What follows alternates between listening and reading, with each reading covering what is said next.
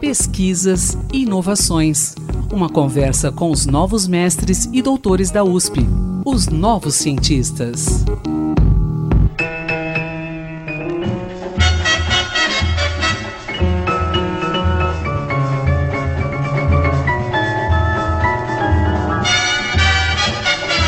Bom dia, ouvintes da Rádio USP.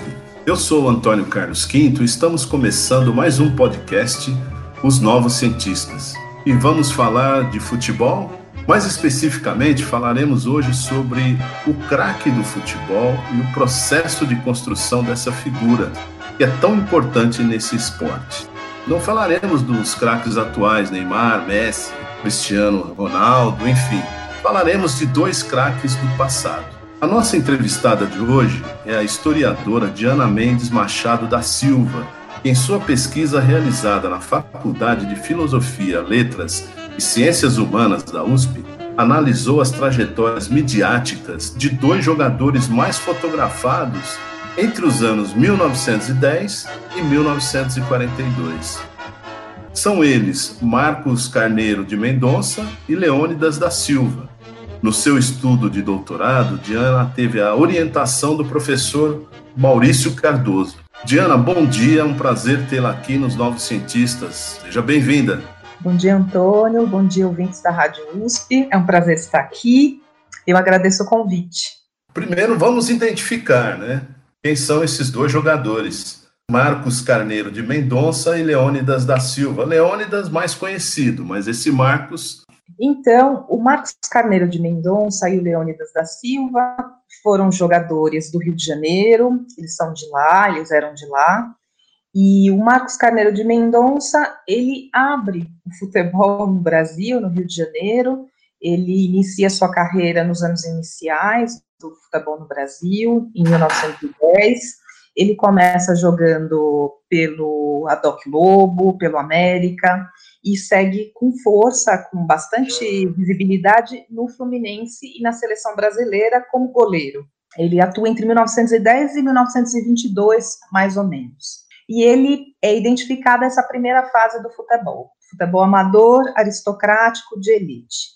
O nosso segundo personagem é o Leônidas da Silva, que atuou entre 1930 e 1950. Eu trabalhei na pesquisa até 1942, quando ele entra no São Paulo Futebol Clube, e ele, na verdade, representa esse futebol profissional, esse outro momento do futebol profissional e que incorporou uh, jogadores negros. O Leônidas atuou em muitos clubes do Rio de Janeiro, atuou também no Penharol, no Uruguai, e terminou sua carreira uh, no São Paulo Futebol Clube uh, nesse período, 1950. Bom, agora, por que estudar esses craques do passado? O que, que te levou a empreender essa pesquisa? Conta pra gente aí suas motivações. Sim, pois é. Essa questão da representação, essa questão da imagem, do imaginário do jogador de futebol, ela já tinha me aparecido na pesquisa de mestrado quando eu trabalhei com futebol popular de várzea em São Paulo. Então, em contato com a imprensa da época, eu fui percebendo o, aparecimento de imagens, de fotografias. Como no mestrado eu não pude explorá-las, porque a temática acabou indo para outro território, eu retomei essa pergunta no doutorado e voltei à imprensa, sobretudo à imprensa esportiva, para me aprofundar nessas imagens. Fui me dando conta que em São Paulo elas eram mais rarefeitas. É, em conversa com um jornalista, ele me orientou a buscar as, as revistas e jornais do Rio de Janeiro. Então, eu transferi a pesquisa para o Rio de Janeiro para entender essas representações a partir da imprensa do Rio. E aí, o que, que eu me dei conta de início? As primeiras questões, uh, a partir da análise de imagens, é, elas giraram em torno de uma, de uma percepção que eu tive, que as fotografias, elas eram principalmente retratos. Retratos de jogadores, retratos individuais de jogadores e retratos de times. Então, aquela experiência que a gente tem contemporânea de muitas fotografias de uh, arquibancada, de vestuário, elas não eram frequentes no início, naqueles anos iniciais. Então, a primeira pergunta da pesquisa foi exatamente essa: por que tantos retratos? Por isso que uh, eu fui me aproximando dessa ideia dos ídolos, dos ícones e dos craques. Bom, basicamente, então, você recorreu a registros fotográficos feitos pela imprensa, né? Jornais, revistas. E, sobretudo, então, inicialmente, nesse período do, do Marcos Carneiro de Mendonça, iniciado em 1910, mas principalmente a partir de 1914, quando ele vai para o Fluminense, essas fotografias elas aumentam muito e aumentam principalmente nas revistas ilustradas, que tinham uma tiragem e uma frequência era, era semanal e era uma espécie de resumo dos acontecimentos da semana. Não havia ainda naquele momento uh, muitas revistas com foco em esporte. Eram revistas semanais, as chamadas revistas de variedades, e elas tinham algum espaço para representação, para contar as, os fatos da semana do esporte, sobretudo do futebol, que já vinha se tornando uma febre na cidade.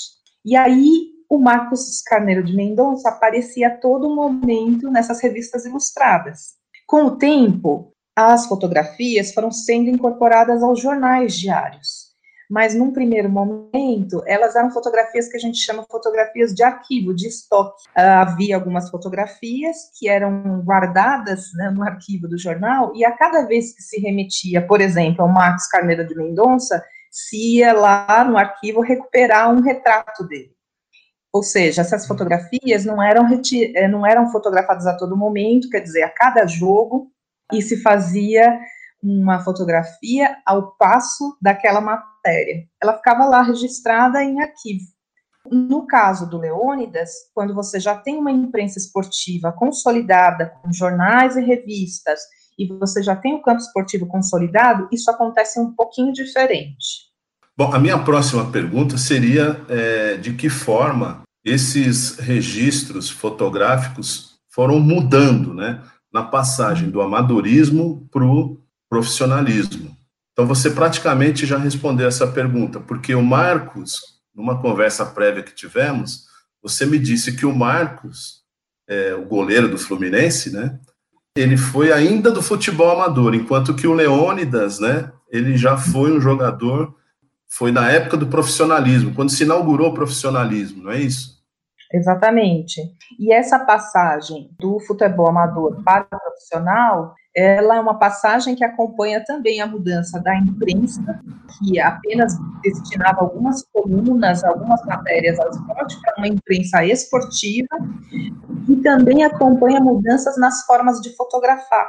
Todas essas mudanças vão configurando esse campo esportivo profissional e acaba destacando o Leandro da Silva, a partir dos anos 30, né? sobretudo a partir de 1935 e 1936, quando ele vai para o Flamengo. Isso muda muito. Se a gente puder pensar em algumas modificações aí nos registros fotográficos, é, é possível dizer que na época do Marcos, com o futebol amador, mais importante era fazer esses retratos ou seja, quem é que está jogando? Era isso que as revistas ilustradas mostravam. E no caso do Leônidas, anos depois, as fotografias tinham que mostrar o que aconteceu no jogo.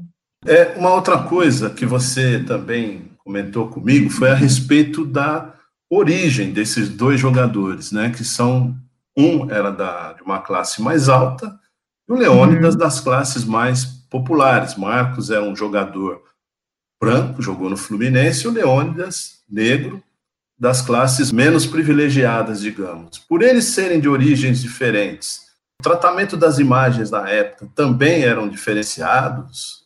Exatamente, isso tem tudo a ver, era exatamente aí que eu ia chegar, porque o que acontece entre os anos 10 e 20, a questão fundamental era um futebol que pudesse representar o modo de vida da elite aristocrática, da elite agrária uh, do Rio de Janeiro, a passagem para o futebol amador modifica isso. Então, a fotografia ela tem uma ela tem uma, uma origem interessante que é justamente a de, de representação de modos de vida da elite. Fundamentalmente ela nasce um pouco nesse ambiente.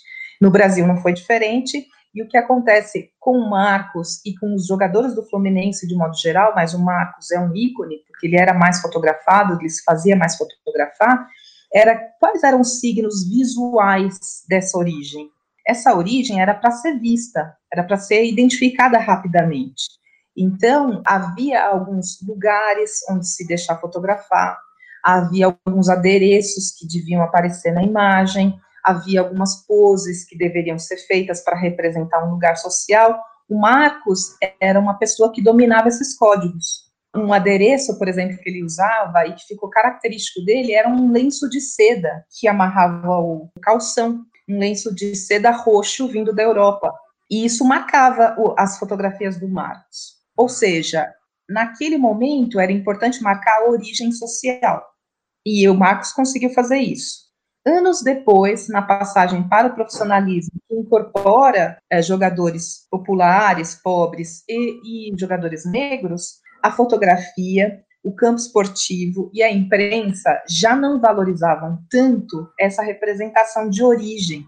Era a camisa do jogador, era o desempenho em campo que uma fotografia de um drible ou de um gol revelasse. Então, essa transformação pode ser é, captada e, sobretudo, é, condensada, representada pela fotografia.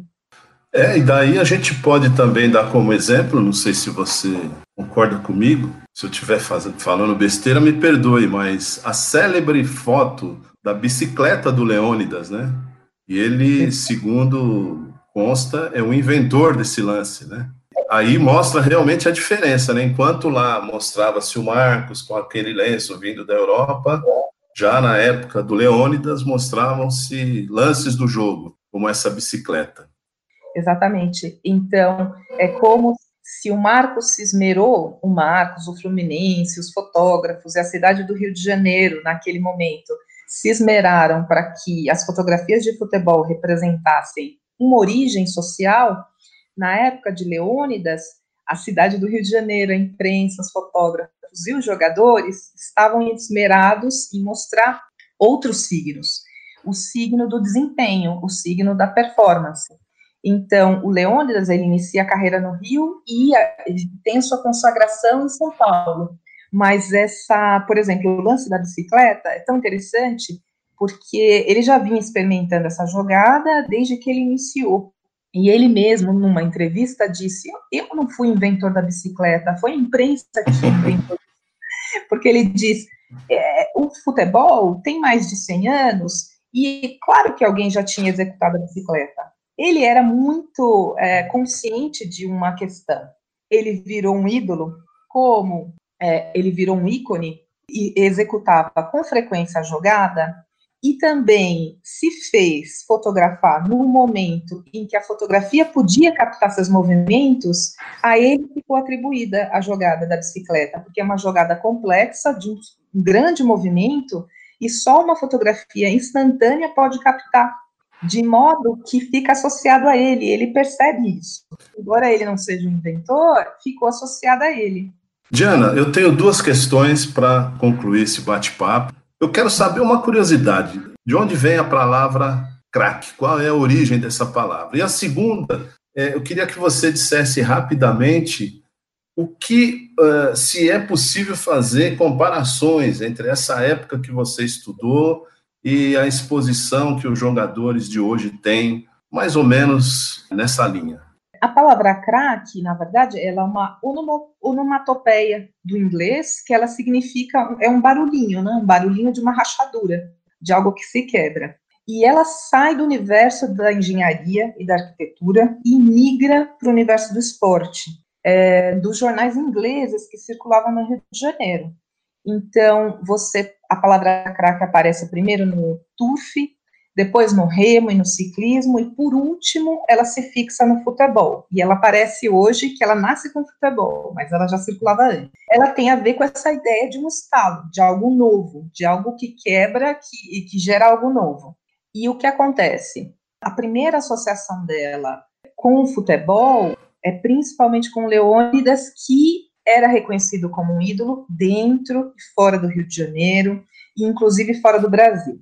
E o que acontece, esse paralelo com os dias de hoje, a gente pode entender que o Leônidas, as negociações visuais do Leônidas nas suas fotografias e nos seus clubes, né, as, as, a forma como ele atuava dentro e fora de campo, vai criando um modelo, uh, uma forma de se produzir novos jogadores excelentes, novos craques, que tenham histórias para serem contadas dentro de campo e fora de campo. O Leônidas é o primeiro a reunir histórias como a sua bicicleta dentro de campo e histórias fora de campo, como as suas aventuras é, na cidade, aventuras em outros clubes esportivos. Todas essas, essas narrativas vão forjando essa cultura de craque e vão construindo modelos para serem produzidos os próximos. Então, é, a gente pode dizer que esse modelo foi criado, ele foi produzido a partir da trajetória do Leônidas. Diana, muito obrigado pela sua participação aqui nos Novos Cientistas, foi um prazer tê-la aqui. Pesquisador, se você tiver interesse em falar sobre o seu estudo, sua pesquisa, envie-nos um e-mail para ouvinte.usp.br. Quinta-feira que vem tem mais. Até lá. Pesquisas e inovações. Uma conversa com os novos mestres e doutores da USP, os novos cientistas.